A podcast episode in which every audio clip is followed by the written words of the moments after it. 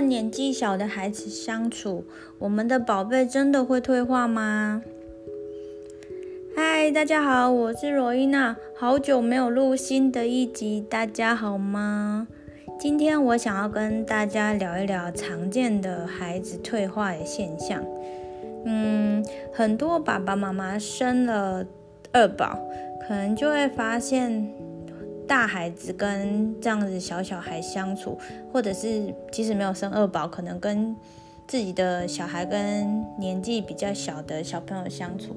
也会发现，很多时候可能会有，就是尿布穿回去，戒掉的奶奶又喝回去，或者是奶嘴吃，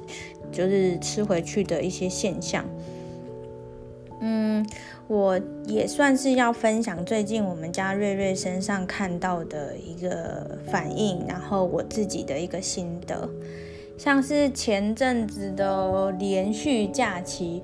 我想就是在这种时候，难免大家都会跟亲戚朋友们聚在一起。像这种聚在一起的场合啊，就一定会有一些孩子们可以聚在一起。那孩子的年龄的大小，好像也会取决于我们面对他们态度的不同。我记得在前面的几集里面，我有提到过，说我们面对婴儿或者是面对比较月龄比较小的孩子，我宝宝，我们都会去用一个很温柔、很 nice 的一个方式去和他们互动。可是相对的，年纪比较大之后，像一岁多、两岁到三岁，可能就很多人会觉得这个就是 trouble two，开始让。大家觉得很困扰的一个时期，然后就会觉得说，嗯，他们已经长大了，所以有一些事情就是要被要求。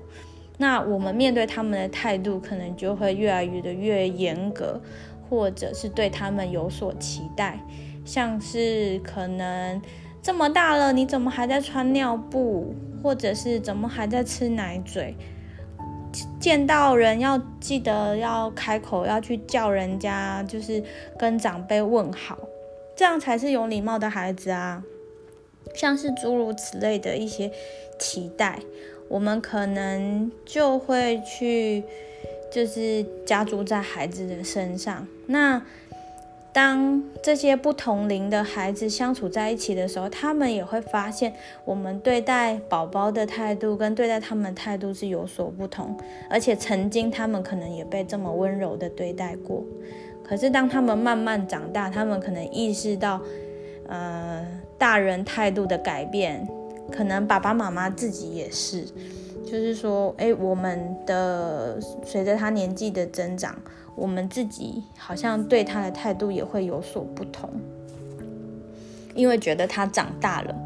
但是就是这一次，我也是因为就是回到家里面，可能跟亲戚朋友们互动，然后看到嗯、自己的爸爸妈妈，就是跟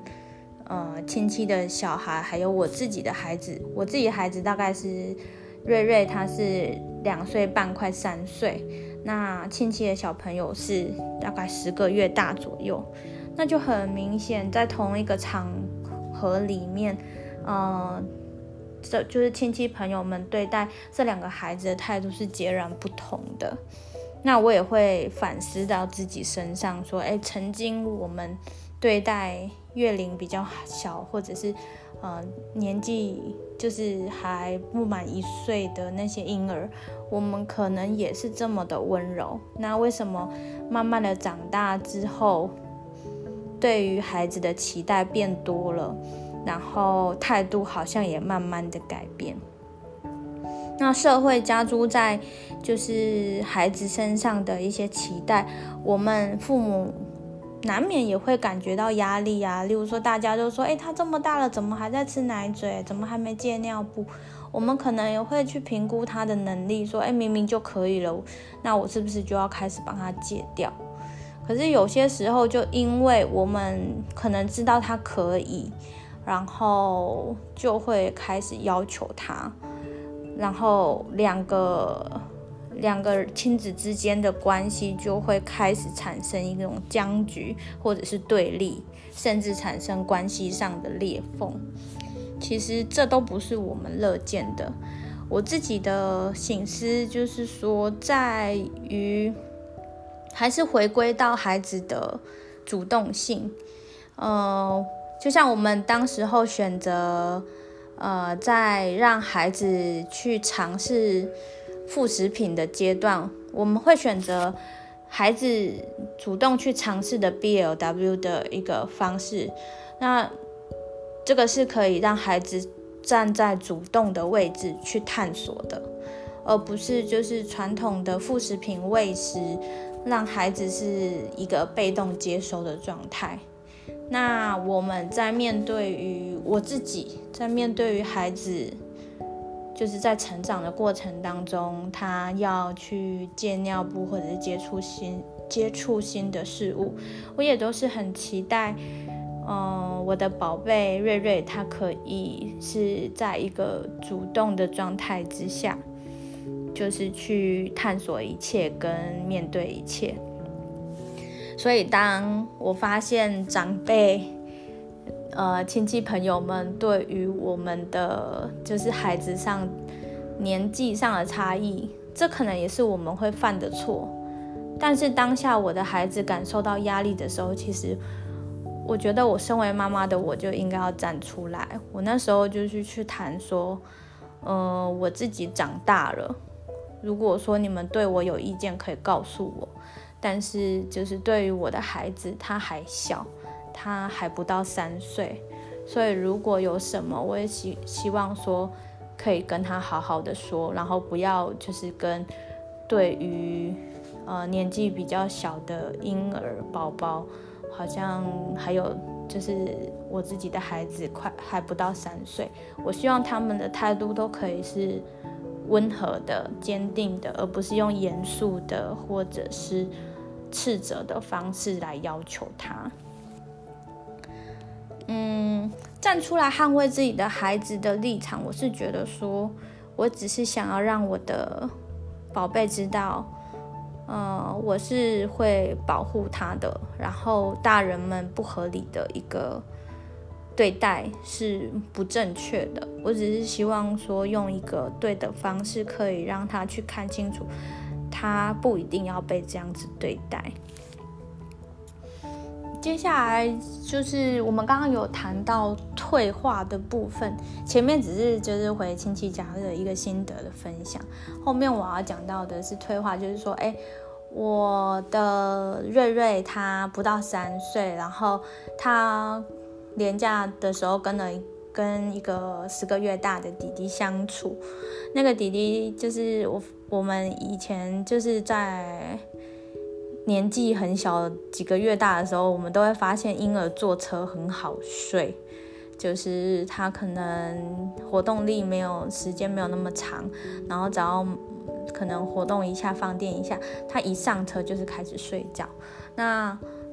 瑞瑞那时候就是坐了舅舅的车，然后跟弟弟一起坐，然后他就发现弟弟坐在。车子安全座椅上的时候，他吸着奶嘴，然后就就默默的就睡着了。然后回到回到我们自己生活的环境里面，呃，瑞瑞也有一个大概十个月大的一个邻居妹妹。然后有一次出去，我们就相约去打预防针，然后。嗯，回来的时候在车上，瑞瑞也是看着这个妹妹，她吸着奶嘴，吸着吸着很安稳的就睡着了。然后我就发现瑞瑞回家之后就开始在睡觉的时候也开始去找奶嘴。为什么我们家会有奶嘴呢？其实瑞瑞他是全母奶宝宝，而且他没有吃奶嘴的习惯。他之所以会吃奶嘴，是因为。呃，当时候在长牙的时候，或者是有情绪的时候，他会一直咬东西，所以我那时候有带他去买可以咬的奶嘴，就是也就像固齿镜那样子。那这一次他开始找的时候，我也是就是说，哎，那个之前的奶嘴坏掉了，我带你再去买一个。所以我们又去挑了一个，呃，草莓的造造型的固齿器，然后长得也很像奶嘴，然后他就会觉得他睡觉的时候也想咬着它。这种很像就是看到，就是一种，我觉得对他的生命是一种连接，然后看起来好像是一种退化。可是我们的诠释如果不一样。看他的角度不一样，也许那个退化只是他的一个模仿跟尝试，他想要去体验说，嗯，就是当他回回到过去的时候，大概十个月大的时候的那种感觉吧。对他来说，这就是他生活的一部分，所以有时候。大宝看到二宝的那个退化，只要我们用正向的方式去看待他，也许我们的视角不一样，诠释不一样，孩子的压力也不会因为这样子的产生。嗯，今天的分享就到这里，我们下次再见喽！喜欢我的频道，记得帮我按下订阅，拜拜。